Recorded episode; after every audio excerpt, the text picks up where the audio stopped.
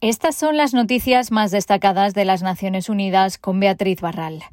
Los gobiernos de América Latina deben pasar de la respuesta humanitaria a políticas de integración a largo plazo de los refugiados inmigrantes venezolanos que incluyan la regularización, señala un informe de la OIM y otras agencias que alerta de que la integración de estas personas sigue siendo deficiente.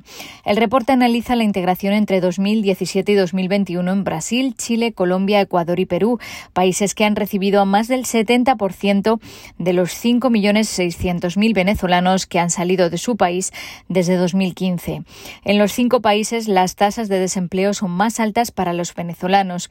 Pese a su alto nivel educativo, muchos solo han podido acceder a trabajos informales con salarios bajos, en parte debido a las barreras para que sus credenciales académicas sean reconocidas. Esto ha dejado a muchos venezolanos viviendo en la pobreza. La pandemia solo ha empeorado la situación en Colombia, Ecuador y Perú.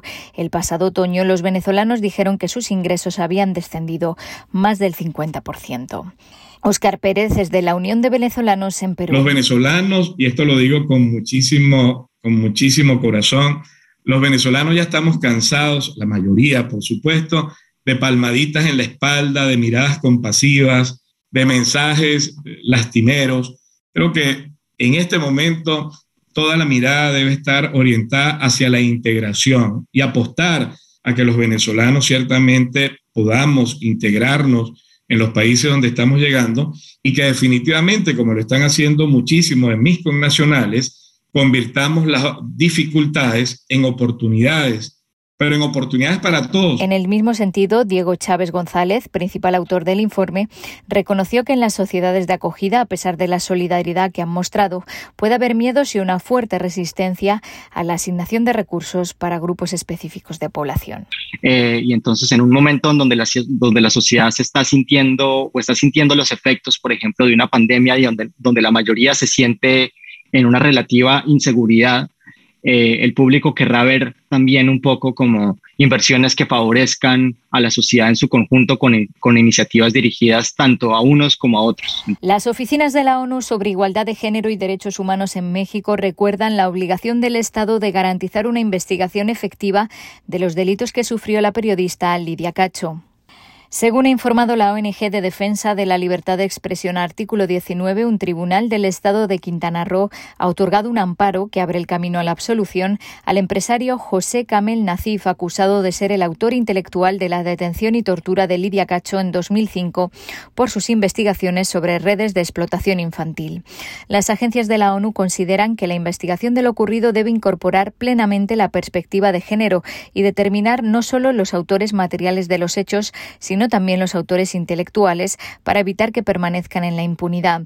ONU Mujeres y ONU Derechos Humanos recuerdan que un dictamen del Comité de Derechos Humanos de la ONU sobre el caso determinó que el Estado mexicano había violado el derecho al acceso a un recurso judicial efectivo, a la igualdad y a la no discriminación. La impunidad en el caso de Lidia Cacho señala no solo afecta a la periodista y a sus familiares, favorece la repetición de los delitos y las violaciones e impacta negativamente a todas las mujeres en México que ejercen el periodismo y la defensa de los derechos humanos. Cambiamos de asunto. Los envíos de vacunas del COVID-19 a África se están acelerando después de meses detenidos casi por completo. Casi cuatro millones de dosis de COVAX llegaron a África la semana pasada en comparación con las 245.000 dosis enviadas durante el mes de junio. El objetivo de COVAX es enviar 520 millones de dosis a África para finales de 2021. Hasta la fecha han llegado 79 millones y 21 millones de personas, es decir, solo el 1,6% de la población africana, están totalmente vacunadas. Para vacunar completamente al 30% de la población a finales de 2021, el continente necesita hasta 820 millones de vacunas, considerando un esquema de dos dosis. El aumento de los envíos de vacunas coincide con la segunda semana de descenso en el número de casos. La doctora Mashidi Shomoeti es la directora regional de la OMS. Tenemos que seguir estos limitados avances de cerca. Hay cierto optimismo, pero aún no estamos fuera de peligro de ninguna manera.